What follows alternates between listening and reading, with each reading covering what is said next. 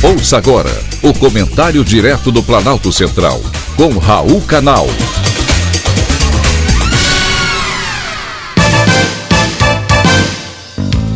Queridos ouvintes e atentos escutantes, assunto de hoje: cannabis para os pets.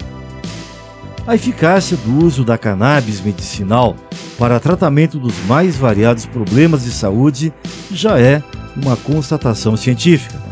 Em cinco anos, a importação de cannabis cresceu cinco vezes e as farmácias podem vender até 18 produtos derivados da maconha, com autorização da Anvisa.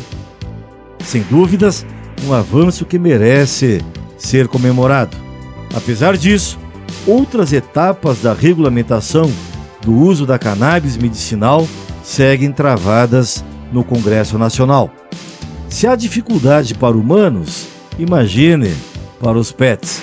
Os médicos veterinários não têm autorização para prescrição. Independentemente disso, os tutores dos animais domésticos tentam brechas e buscam alternativas. Uma delas é o Poder Judiciário. Assim como os humanos, os pets também sentem dor, convulsões, têm câncer e sinomose, que poderiam ser tratados com o uso da cannabis medicinal. Porém, os veterinários não podem prescrever o produto por ordem do Conselho Federal de Medicina Veterinária. A justificativa para a recomendação é proteger os profissionais de serem enquadrados no artigo 33 da Lei de Drogas, que prevê pena de 5 a 15 anos de prisão.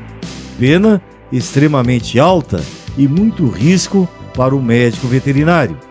Porém, muitos enfrentam o medo e a insegurança jurídica e prescrevem cannabis para tutores de seus pets. Alguns estão usando o habeas corpus preventivo na tentativa de curar seus bichinhos de estimação. Ele impede que uma prisão seja feita de forma injusta, como quando existe alguma questão de competência relacionada ao juiz, por exemplo.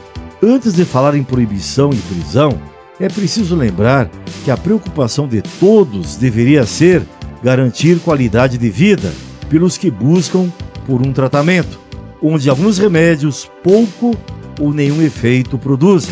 Há sete anos, a importação de cannabis medicinal para uso humano foi liberada no Brasil. Por que não incluir os bichinhos que tanto sofrem?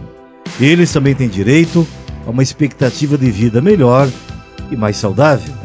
Como diria o ex-ministro Magri, cachorro também é gente.